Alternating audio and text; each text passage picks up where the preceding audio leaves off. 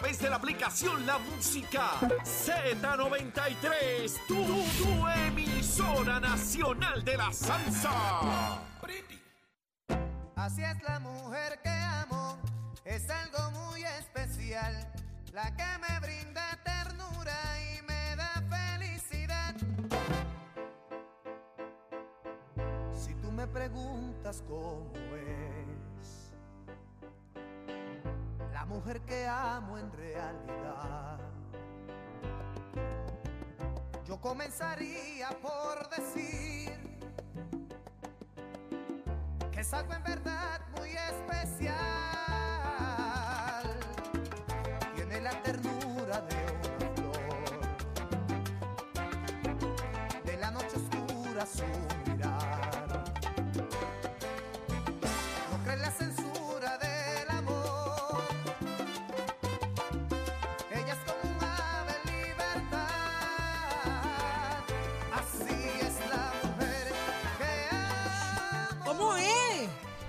¿Cómo es, Eddie? No sé. ¿Cómo es esa mujer? Esa yo me la sabía completa, pero esa ¿Cómo- pero ¿cómo es esa mujer que tú amas?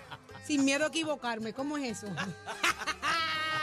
No sírvete un poquito. Te leí, te Y leí. un Buenos poquito. días, Puerto Rico. Arranca Nación Z por Z93, 93.7 en San Juan, 93.3 en Ponce, 97.5 en Mayagüez, todo Puerto Rico.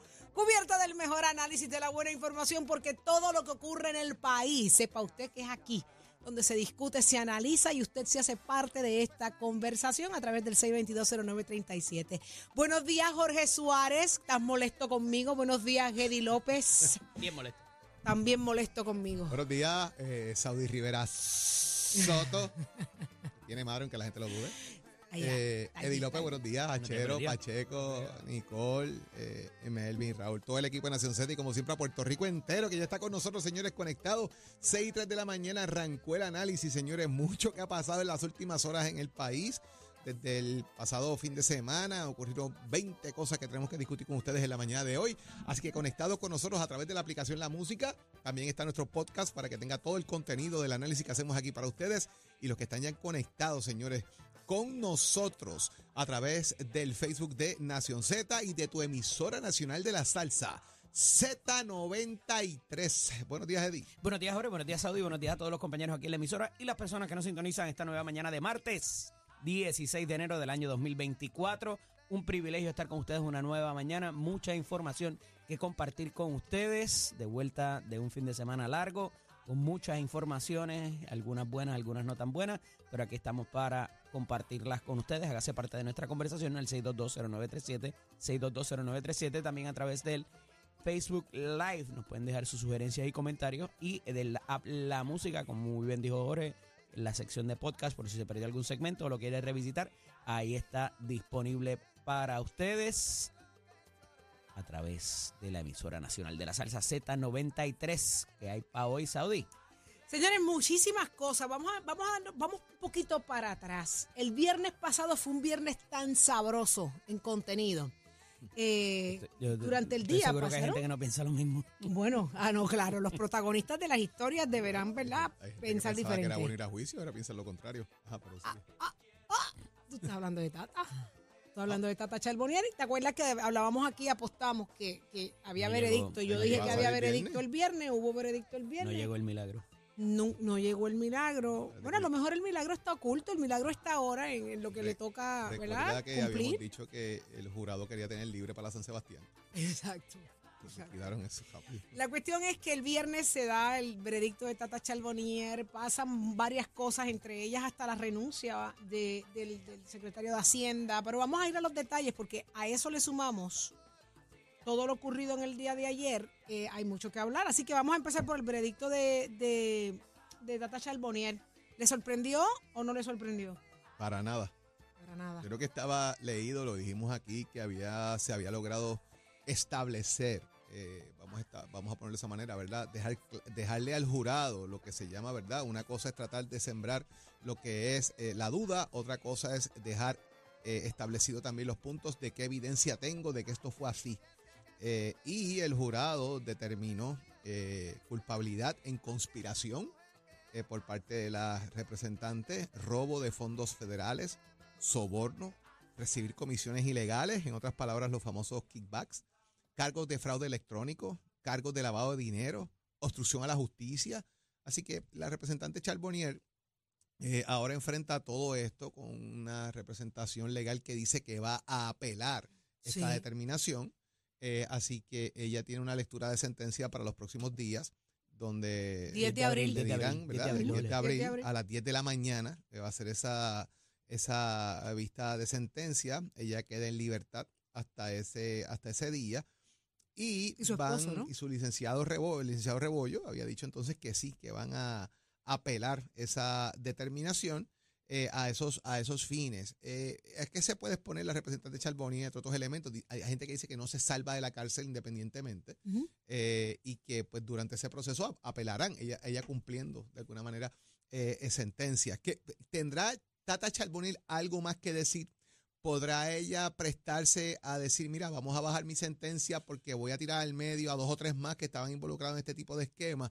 Pues la realidad es que no lo sabemos.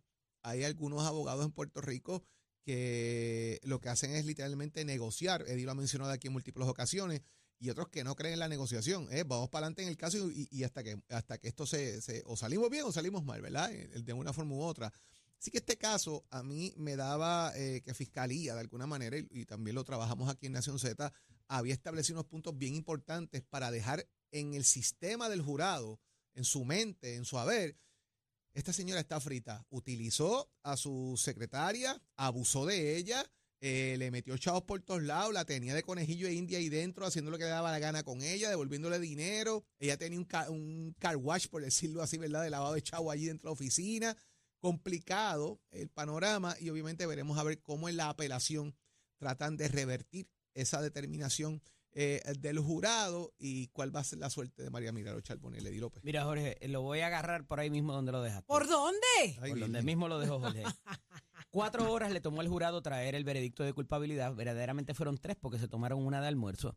Y la encontrada culpable de todos los cargos. Aquí, para la vista de sentencia, que será el próximo 10 de abril, si no se pospone, eso puede pasar. Vemos que ya Frances Acevedo Ceballos, que es la, la persona que a través de la cual ella delinquió, eh, la, representante Charbonnier, eh, se declaró culpable también y pide en estos días también posición de su vista de sentencia.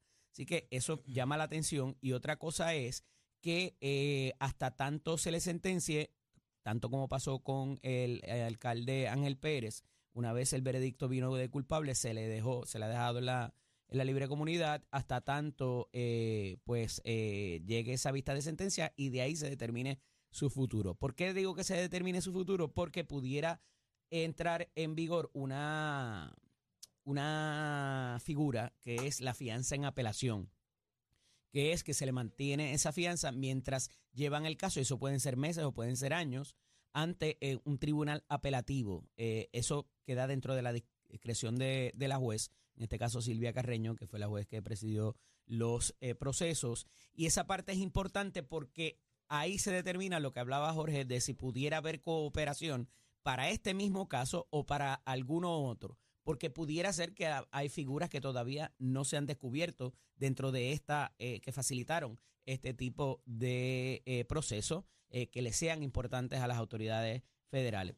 Ciertamente en esas tres horas de deliberación del jurado debe haberse discutido algunos, ¿verdad? Al- algunos conceptos y yo estoy seguro que uno de ellos fue el que discutimos aquí el pasado viernes en términos de si el dinero era público o privado y algunas otras cosas o cuestionamientos que hubiesen podido quedar vivos. La realidad es que fue un tiempo récord para la cantidad de cargos eh, a la que se expone la eh, o la que se expuso la representante o ex representante Charbonnier. Y aquí es importante porque todavía queda sobre el tapete, más allá de que no hubo una solicitud para declararse culpable, y, y procedió a que el, gobierno tuviese que invertir en todo lo que es el andamiaje del juicio, el asunto de que quedó más que probado también de que la representante o la ex representante destruyó pruebas, intervino con testigos y también a esos efectos le mintió a los agentes federales durante la investigación. Por todo eso, Eso te es un no-no bien grande y se supone que cada uno de esos conlleve cinco años en, su, en cada una de esas modalidades, pero hasta ahora no se ha hablado mucho de ello. Eso lo puede tomar en cuenta la juez cuando determine lo que va a ser la cantidad a la que se pone de acuerdo a las guías de sentencia, que pudiera ser entre seis años a diez años hasta ahora. Hasta si, ahora. si hubiese solicitado, ¿verdad? Si hubiese, se hubiese declarado culpable y no hubiese solicitado un juicio por jurado, ¿cómo, cómo hubiese sido? Pues hemos visto, hemos visto actualmente alcaldes que han hecho entre dos a tres años hasta cuatro. Es lo más que ha habido cuando hay una declaración de culpabilidad para evitar los gastos de un juicio y que se mueva todo el andamiaje de, la, de las autoridades federales para, para proceder con un juicio, la selección de jurados y todo lo que esto conlleva. Eh, y de ordinario tienen una, un beneficio adicional. A ver, Nazario salió también el viernes. Eh, hay, o- hay otra Ujú. hay otra gente que ya están fuera. eh, Por eso, pero no llegan ni a cumplir recientes. los, ponle que sean tres años, no llegan a cumplir los 36 meses. No, porque a, a esos efectos, acuérdate que se computa distinto la noche y el día. Y además de eso, hay unas bonificaciones si estudian, si trabajan eh, dentro de la cárcel, dependiendo a lo. A lo- hay, hay mucha bonificación ahí que el tiempo se corta a casi un 45% pudiera, He pudiera escuchado darse. gente decir que se debió haber declarado culpable, no someterse a ese proceso para hoy ver lo que va a ver- lo que es, lo que se vio y pagar por como le tocara pagar. No sabemos porque no estuvimos en la sala, eh, pero por lo que los compañeros de la prensa reseñan, eh, su punta de lanza más importante era el asunto de eh, el entrampamiento número uno, cuánto el gobierno incidió para que ella delinquiese con lo de los dineros y demás.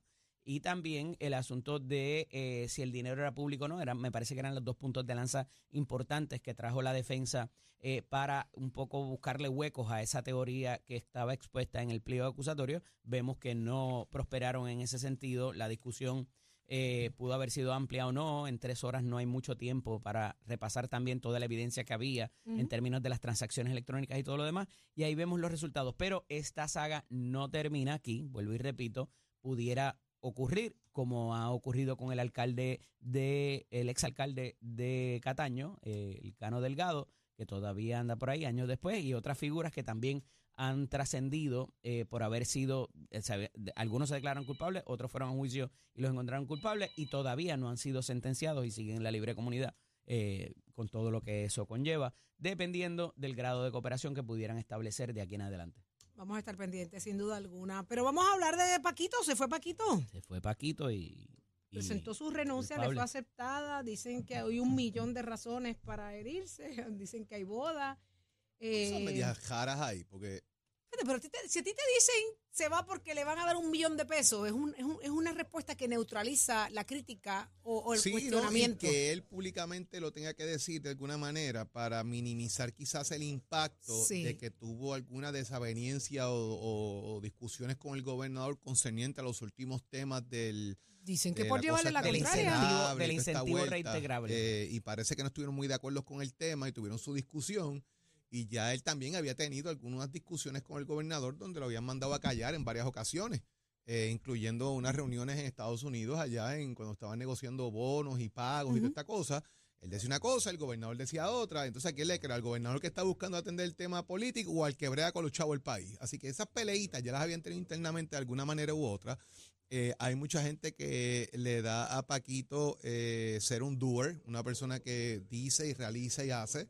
Eh, y me parece que de alguna manera el ex secretario de Hacienda tuvo un momento. Sigue siendo los hasta el 31 de enero. pero, ¿verdad? Hasta el 31. Tu- tuvo un momento bien importante porque muchas de las cosas que se venían trabajando por años, de que las conexiones funcionaran, de que los sistemas engranaran, de que se hicieran transiciones tecnológicas, bajo su administración, todo eso hizo clic.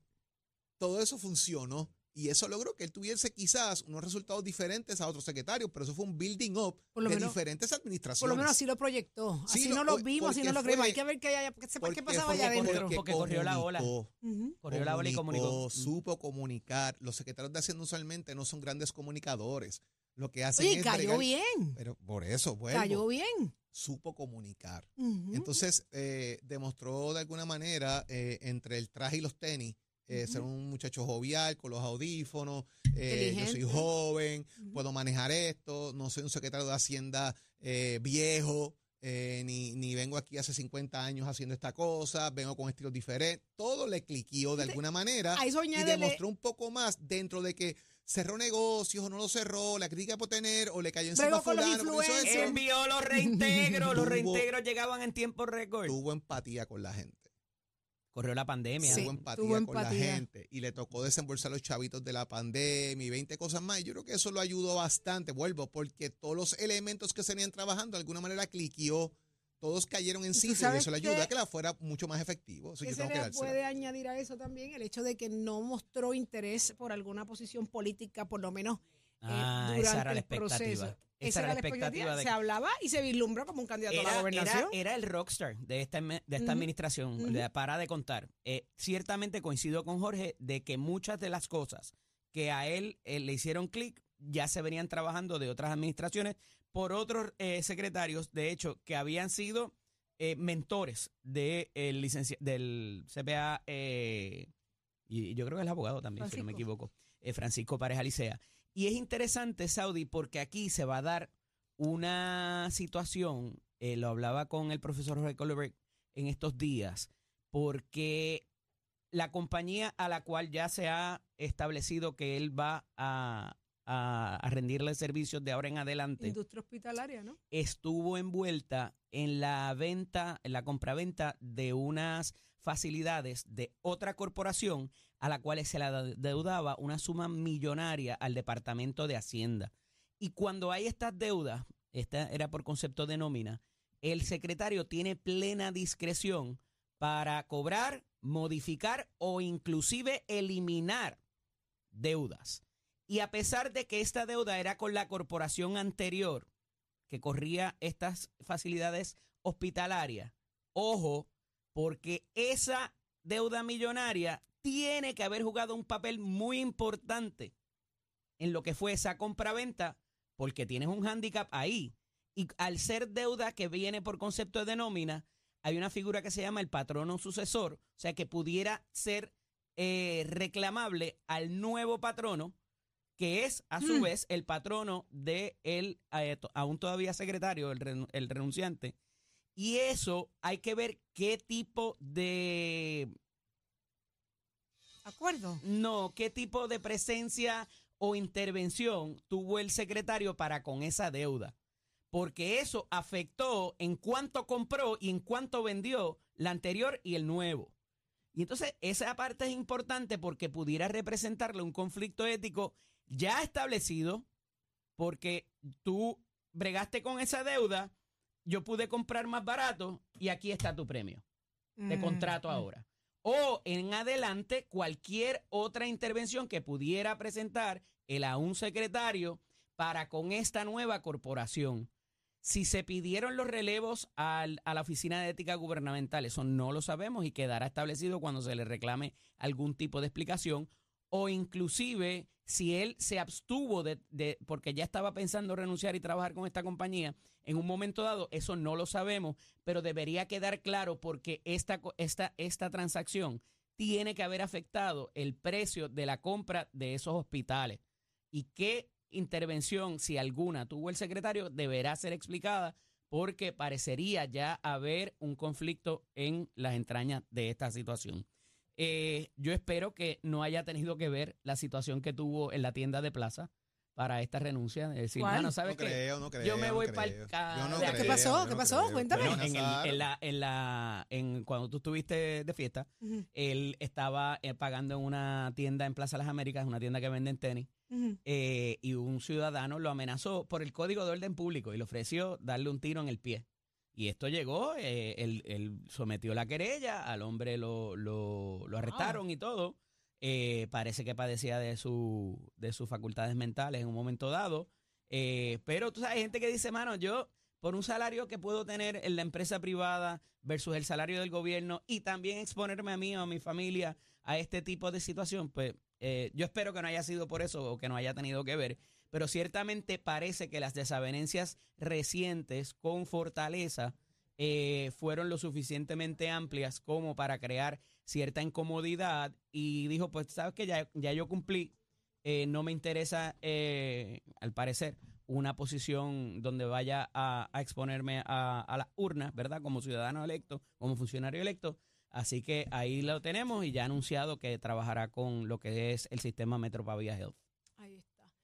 Eh, muchas cosas así. Y lo del, y perdóname, para terminar, el, el rumor de cuánto se le va a pagar eh, todavía queda por ahí porque no hay una cifra precisa. Se especula que esté cerca del millón de dólares, pero no hay una, esa, esa parte todavía no se ha anunciado. Ya, lo cierto es que ya hay a rey muerto, rey puesto, ya hay un sustituto. Eh, Sí. ¿De quién se trata? es eh, el subdirector de AFAF. Este, Jorge, ¿tú tienes el nombre por ahí? Dame- No lo tengo no aquí lo tengo a directo mano, conmigo. pero- Déjame pero en buscarlo aquí un momentito. ya hay Obviamente es sustituto. el.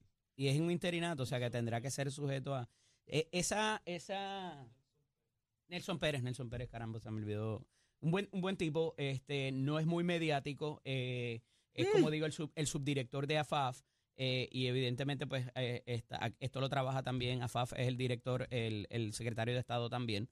Eh, y que obviamente va a ser una mucho- figura darle mucha que. fuerza a Omar Marrero en el cierre de, de- de- de lo que es el gobierno de alguna manera. Y si no es una persona que comunica bien y tienes una persona que es un buen comunicador, te va a crear otro desfase.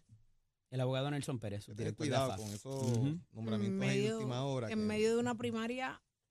Bastante caliente. que Bastante en caliente. estos días. Y Sí. que hay varias cosas en el tintero también de lo que va a ser no solamente el incentivo reintegrable, sino que pudiera afectarse también, o afectarse no, impactarse lo que son los recaudos y todo lo demás, eh, por razón de que la Asamblea Legislativa está buscando eh, todas esas figuras que estaban dentro de la de la cosa contributiva, de la, de la ¿cómo se llama? De, de, de la Eso mismo.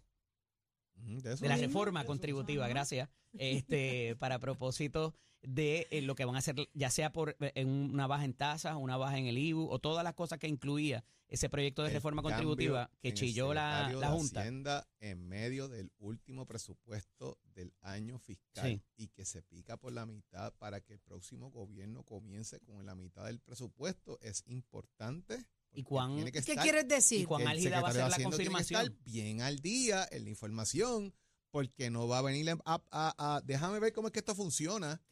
Ah, ah. ¿Y tienes que decir, eso mira, esto hay que listo? hacerlo así asado, esto funciona así asado porque estás corriendo con- totalmente contra el reloj. ¿Y a- ¿Y Paquito dejará eso listo? Ah, bueno, del eh, 31? eh, Paquito yo creo que lo deja listo. Es que hay que venga, esté listo para contestar preguntas a legisladores, para sentarse con legisladores y se puede trancar el Senado y decir, ¿sabes que No lo voy a aprobar tampoco. Fíjate, en ese sentido te tengo que Oh. decir, Ponértela en ese sentido les tengo que decir que en eh, eh, esa parte eh, AFAF está bien pendiente eh, porque obviamente se están Trabajan trabajando otras cosas de quiebra y, y ellos son quien finalmente eh, funcionan como la junta de la junta de la junta, ¿verdad? En términos de las finanzas. O sea que, que ese conocimiento está ahí. Eh, ¿Cómo eso vaya a reformarse? De AFAF y de los proyectos que hay. Y lo álgido que del hacer esta confirmación por razón de esta última sesión ordinaria, porque esto es un nombramiento en, en- durante esta la, la sesión. Así que al a junio 30, al igual que los Él interinatos, no entra. Pudieran volar ese encanto. Él no entra en funciones. ¿Cómo, que no entra? Si lo nombra, si la designación es para que sea secretario en Sí, propiedad, no es nombre. Exactamente. pues no entra en Correcto. funciones. Tiene que quedarse todavía en su sub- trabajo hasta que pase la razón. función. Y es el subsecretario de Hacienda quien ocupa la posición hasta que ese nombramiento se vea. Creo que es subsecretaria, pero no. Pues no- lo que no- sea no que esté allí, que no sé si es secretario o secretaria. Pero la segunda persona al mando en Hacienda es quien ocupa la posición. El nombramiento, la designación de esta persona no entra en función hasta que la es. Asamblea Legislativa lo vea. Así porque es. está Porque, no es en un nombra- porque un nombramiento en receso, tú entras en la silla Ahora no. automáticamente. Ahora tiene que esperar a que el Senado pase de consejo y consentimiento. ¿Y cómo está el ambiente para eso? Pues yo no sé. Con el asunto ahora- de la reforma contributiva, cómo corre la vuelta. Lo van a sentar Vuelvo. en la cajita de galletas y le van a decir, ¿tú estás de acuerdo con esto? ¿No estás de acuerdo con esto? Y cuidado, que van a ser los mismos legisladores del PNP. Y además, y además. Les repito, y los además, mismos legisladores del PNP son los que lo van a sentar en esa en. AFAF. Ah, pues Oh. Tienes que saber cómo está el dinero, cómo está la reconstrucción, cómo anda el Coltrés, cómo anda esto, cómo anda lo otro. Y esos cuestionamientos van a venir también. Por eso le digo, no solamente es el tema de lo que él sepa de AFAF y el, y el tome la junta y la vuelta, es también el tema fiscal del país, de, la, de lo que es el presupuesto por- de Puerto Rico por cada agencia, cómo lo van a manejar, si se está usando correctamente o no, cuáles son las propuestas que tra es y la mitad del presupuesto para el cuatrienio que viene. Es correcto. Así Y como Pudiera darse la figura que una vez tuvimos de un ex legislador o de un ex alcalde, me parece que fue. ¿Qué hay para mí? Bueno, Si yo te confirmo ¿Qué? que hay para mí. pero el problema es el siguiente, es que tienes un gobernador diciendo, si tú me ayudas, yo te ayudo. Que fue la expresión que usó el gobernador de Puerto Rico en la reunión que tuvo en Arecibo este fin de semana. Y eso provocó también reacciones inmediatas. Si tú me ayudas, yo te ayudo. Así que si el alcalde lo ayuda, él te ayuda. Si el alcalde no lo ayuda, se quedó sin chavo en medio de la primaria. Y el alcalde de Recibo le respondió. no, no, eso fue una reunión que Ah. tuvieron de comité político en Arecibo. La, la pregunta es, ¿cómo van a manejar ese tipo de argumento de si tú me ayudas, yo te ayudo? Pero tú sabes lo que propició eso, ¿verdad? Es una amenaza. Lo que propició esas reuniones, esas reuniones están poniéndole a los alcaldes que abiertamente han tenido eh, preferencia para con el gobernador.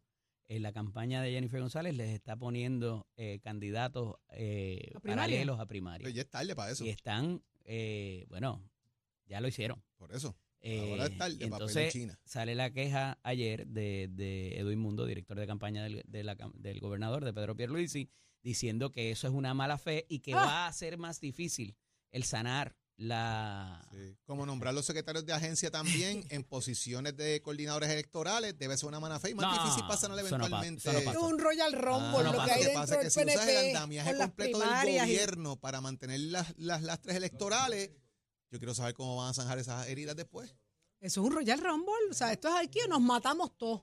Es la vuelta. Aquí nos matamos todos. Así que Mira vamos ahí. a estar pendientes. Lo sabíamos. Desde un principio sabíamos que iba a ser así y apenas comienza la campaña primarista. Así que usted pendiente a Nación Z. Queda mucho más por discutir, muchas cosas más pasando. Eh, quería hablar de Donald Trump también, que ya comenzaron allá la- las primarias. Es- sale victorioso en lo poco que va. Eh, y tenemos que seguir hablando de otras cosas. Así que la reconstrucción de Puerto Rico, los alcaldes ya hablaron. Ahí, esto quiero que lo hablemos cuando regresemos. Los 12 proyectos que son prioridad del gobierno que no van a estar listos antes de, de las elecciones. Así que vamos que, ay, ay, ay, esto también pasó ayer. Pasó también el fin de. Identificaron el, el- el- el informante del caso de Wanda Vázquez. ¿Quién fue el que dijo? Me y, no, y me llegó quieren- con una cajita me- de documentos. Me quieren jorobar. Aquí está. ahí qué es lo que hay. Aquí les traigo esta caja de evidencias, de supuestas evidencias. Pero venimos Traigo con eso y un más. ramillete. Eso fue un bajando. El ramillete era una caja. Mira, tránsito y tiempo que está pasando, Pacheco, cuéntanos. Buenos días, Saudi, Jorge Eddy. Buenos días, Puerto Rico. Soy Emanuel Pacheco Rivera con el informe sobre el tránsito. A esta hora de la mañana se mantienen despejadas la mayoría de las carreteras principales a través de toda la isla, pero ya están concurridas algunas de las vías principales de la zona metropolitana, como la autopista José de Diego entre Vega Baja y Dorado, así como la carretera número 2 en el cruce de la Virgencita y en Candelaria en Toa Baja, y algunos tramos de la PR5, la 167 y la 199 en Bayamón, y la autopista Luisa Ferrer en Caguas, específicamente en Bairoa y la 30 entre Juncos y Gurabo. Hasta aquí el informe del tránsito, ahora pasamos al informe del tiempo.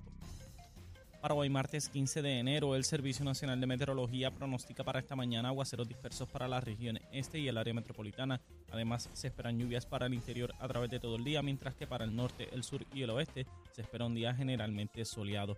Los vientos se mantienen generalmente del este-sureste de 8 a 12 millas por hora con algunas ráfagas de 25 millas por hora y las temperaturas máximas estarán en los altos 70 grados en las zonas montañosas y los medios altos 80 grados en las zonas urbanas y costeras. Hasta aquí el tiempo les informó Emanuel Pacheco Rivera. Yo les espero en mi próxima intervención aquí en Nación Z, que usted sintoniza a través de la emisora nacional de la salsa Z93. Próximo. No te despegues de Nación Z. Próximo. No te despegues que hoy conversamos con el director de campaña de Jennifer González Ángel Cintrón. ¿Qué está pasando dentro de la guerra que hay en la campaña de esta primaria? Lo preguntamos de frente y lo próximo eres tú a través del 6220937. ¿Cuáles son esos 12 proyectos prioridad del gobierno que no están listos? Solo te enteras aquí, de Batero Achero. Escucha esto. Los